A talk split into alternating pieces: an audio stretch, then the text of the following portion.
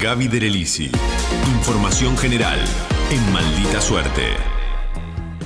Justo recién hablábamos con Solana de Villa y vamos a hablar de Villa Ortúzar. Vamos a hablar de eh, los vecinos que frenaron la destrucción del galpón de Villa pero el gobierno de la reta insiste en hacerlo desaparecer. El galpón, para que sepan quienes no conocen, es un espacio comunitario que funciona desde hace ocho años en la Plaza 25 de Agosto, en las calles Charlón y Heredia, ahí en Villa Ortúzar, y que alberga eh, un bachillerato popular, una biblioteca, talleres culturales, una olla comunitaria y un centro de jubilados.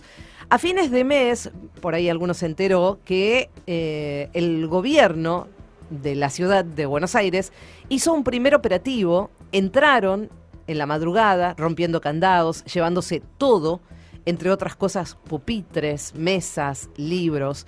Oficialmente desde la Comuna 15 a la que pertenecen, les informan a los vecinos que ahí van a poner un canil para perros y que por eso lo destruyeron o por eso lo quieren tirar abajo.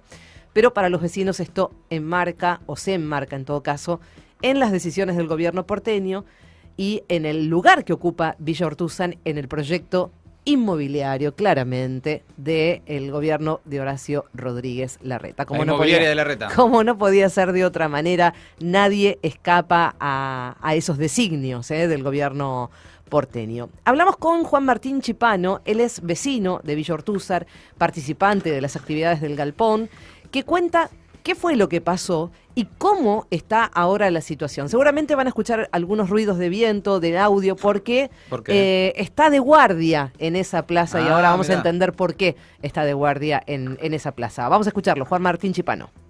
El día viernes 30 de septiembre, durante la madrugada, el gobierno de la ciudad irrumpieron llevándose todo lo que había dentro, libros, mesas, sillas, pizarrones, armarios, hasta la vajilla. Los vecinos logramos detener la destrucción. Todo esto fue hecho sin intervención judicial, solo basados en una resolución administrativa que no está publicada en el boletín oficial. Logramos que intervenga la justicia y que detenga el desmantelamiento hasta tanto se llevara adelante una medida pero el día martes 4 de octubre nuevamente volvió a venir el gobierno de la ciudad con una empresa privada, continuaron destruyendo el espacio. Nuevamente los vecinos logramos frenarlo y presentamos un recurso de amparo. El día viernes la fiscal dictaminó recomendándole al juez que le diera curso al trámite del amparo y además que se dicte una medida precautelar de que el gobierno de la ciudad no pueda continuar con el desmantelamiento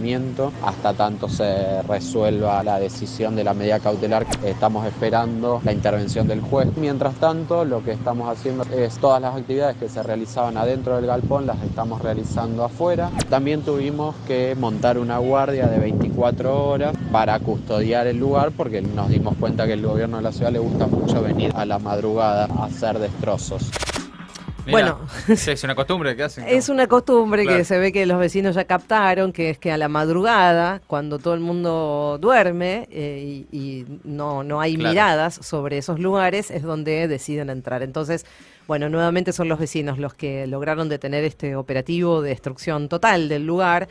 Eh, está ya destruido parcialmente. Y son los que, como escuchábamos a Juan Martín, decidieron también mantener esta custodia permanente del lugar. La sospecha de que esto, una vez más, tiene que ver con los negocios inmobiliarios que sostiene el gobierno de la Reta está relacionada con que Villa Ortúzar es uno de los barrios verdaderamente más perjudicados con el nuevo código urbanista, eh, urbanístico que se modificó hace relativamente poco tiempo. Y un barrio muy lindo, digo, para los que no conocen la ciudad. Muy, además, es hermoso. Es, muy hermoso. Que todavía sigue siendo barrio dentro de la ciudad. Exactamente, exactamente. Eh, y que, eh, bueno, y la poca importancia en realidad que le da el gobierno a, determinadas, a determinados factores. Evidentemente, eh, la impronta del barrio no coincide con el tipo de barrio que se quiere construir o que, pretenden construir desde el gobierno de la ciudad de Buenos Aires. Y de esto habla, y de justamente lo que vos estabas diciendo, Mati, de cómo, de cómo es, del corazón del barrio, de cómo es el barrio, habla Luciana, que es vecina activa también de Villa Ortúzar es un barrio de clase media, donde conviven, digamos, situaciones de clase más baja con clase más alta, tiene una mixtura importante. Es un barrio muy residencial. En el código anterior la zonificación era R2B1, R es de residencial, y es un barrio muy querido, muy amado y muy respetado por los vecinos, muy bien conservado y donde hay sensación de comunidad. El galpón era un ejemplo muy claro de todo esto, ayudó a muchísimos vecinos en distintas situaciones durante la pandemia. Era un lugar donde los vecinos se sentían muy sostenidos. Con la reforma que se hizo del 2018, del cambio de código, tenemos relevadas más de 80 terrenos en venta y 60 obras en construcción. Estamos viviendo como en un bombardeo. El nuevo código urbanístico es un horror, no contempla absolutamente nada más que el negocio inmobiliario, porque por supuesto esto no va acompañado con ningún cambio significativo en infraestructura, ni se hacen jardines de infantes, ni escuelas, ni centros de salud que puedan absorber toda esta cantidad de gente que vendría que aumentaría en un 500%. La pregunta es, eh, ¿qué ciudad queremos habitar? Queremos que los barrios pierdan su identidad, que se parezcan entre todos. ¿Qué pasa con las construcciones desmedidas? ¿Qué pasa con las infraestructuras de los barrios, como recién decía Luciana? ¿Están preparados para la cantidad de gente que el gobierno proyecta que vivan en esos barrios? Bueno, Luciana eh, habla de cómo además eh, los vecinos se preocuparon para tener informes técnicos para que los ayude a pensar qué es lo que podría llegar a pasar. Vamos a escuchar esta última intervención de Luciana. Nos hizo una pericia técnica un arquitecto de colegiales y analizó un polígono que tiene más o menos 10 manzanas y si se construía según el mapa del gobierno de la ciudad es como si vinieran a vivir un estadio de River o como si pusieras todo el barrio de Parque Chas y Agronomía juntos. Es un barrio que pierde totalmente su identidad, no hay ninguna situación de protección. Casi todos los que vivimos en Ortúzar nos fijamos cuando compramos que el código no permitiera que te hagan un edificio al lado. Bueno, cambiaron el código de un día para el otro y tuvimos el primer derrumbe hace un par de meses. Se derrumbó toda la estructura de andamios. Todas las autoridades que van lo que están tratando es de proteger las obras. Siempre separan a los trabajadores para que no hablen con nosotros y no digan nada. No se les da penalidades a las obras. Estamos preparando a los vecinos un proyecto de ley que ya está prácticamente terminado y que próximamente vamos a meter en la legislatura.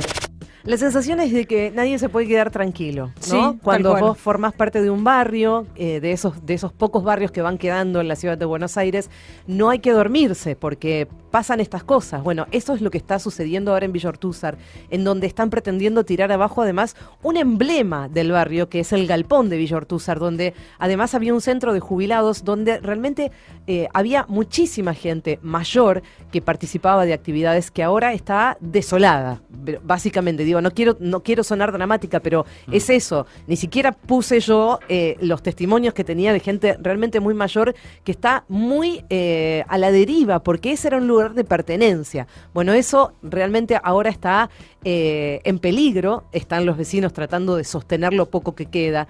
Durante la tarde, el Consejo Consultivo de la Comuna 15 denunció en un comunicado de prensa la acción del gobierno porteño como inconsulta, violatoria de leyes y de la Constitución porteña por otro lado, apuntó contra el presidente de la Junta Comunal, un señor llamado Martín Garcilaso, que encabezó este operativo. Por ahora entonces resta esperar la decisión de la justicia. Lamentablemente siempre terminamos diciendo lo mismo. La justicia porteña, bueno, eh, e-, evidentemente es bastante afín al gobierno de la red, así que tampoco hay demasiadas expectativas. Y mientras tanto, como pueden, los vecinos siguen resistiendo. Maldita suerte. De 14 a 17 horas. Por el Destape Radio.